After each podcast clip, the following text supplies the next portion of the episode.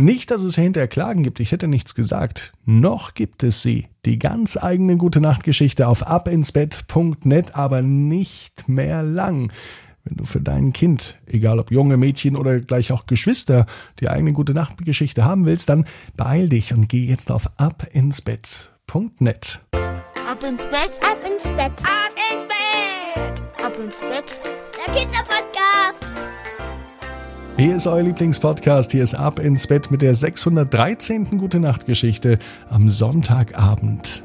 Ich bin Marco und ich freue mich, dass wir gemeinsam nicht nur in diesen Abend starten, sondern gleich in den Mai hinein, denn heute ist der 1. Mai und darum geht es auch heute in der Gute Nacht Geschichte, denn unser Titelheld macht eine ganz besondere Begegnung zum 1. Mai, aber vorher kommt das Recken und Strecken.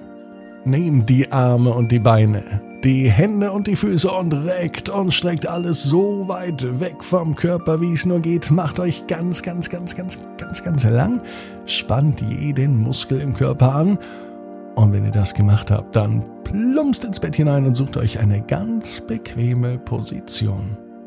Und ich bin mir sicher, heute findet ihr die bequemste Position, die es überhaupt bei euch im Bett gibt. Hier ist die 613. Gute Nacht Geschichte für Sonntagabend, den 1. Mai 2022.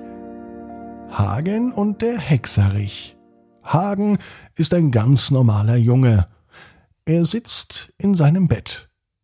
Schlafen möchte Hagen noch nicht, dazu ist er viel zu aufgedreht, denn er freut sich auf die Geschichte, die jetzt kommt. Mama erzählt ihm heute die gute Nachtgeschichte und sie hat ihm versprochen, eine Geschichte über die Walpurgisnacht zu erzählen. Schließlich war die gestern und Hagen ist neugierig, denn er hat das noch nie gehört. Fliegende Hexen sollen in dieser Geschichte vorkommen.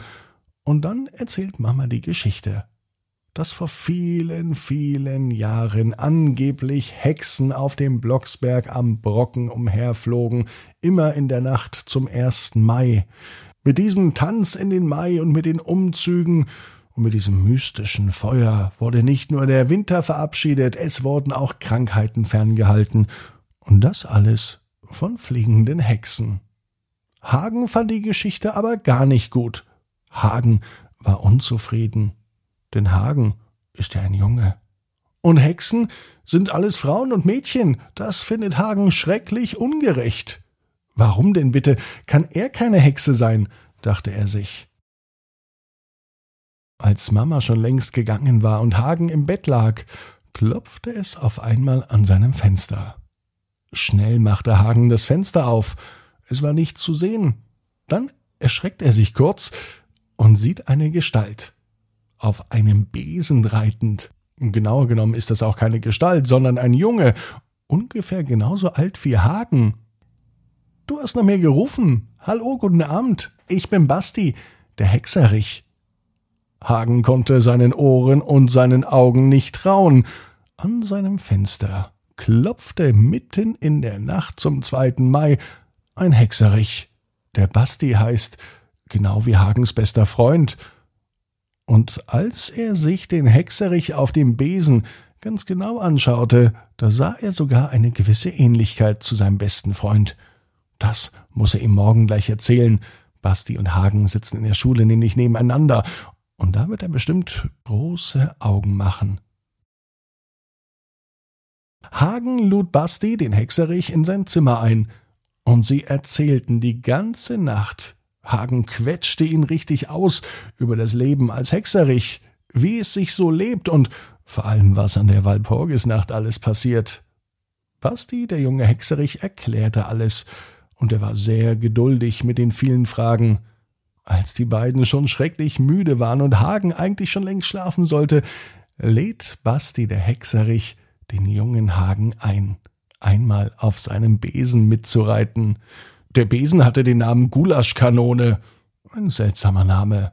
Hagen aber fand es gut, mit seinem neuen Freund Hexerich Basti einmal über das ganze Stadtviertel zu fliegen. Von oben sah die Welt so schrecklich klein aus. Die Kurven nahm Basti ziemlich schnell. Hagen musste sich am jungen Hexerich gut festhalten, um nicht runterzufallen. Basti beruhigte Hagen, denn selbst wenn er runterfiele, würde er auf die Schnelle einen Zauberspruch aufsagen und schwuppsdiwupps würde Hagen in seinem Bett landen. Zum Glück ist aber nichts passiert. Einen echten Zauberspruch möchte Hagen aber dennoch hören. Und als sie wieder zu Hause waren und gemeinsam im Bett saßen, da wünschte sich Hagen noch eine Überraschung für die Nacht. Einen großen Eisbecher, und zwar Spaghetti-Eis.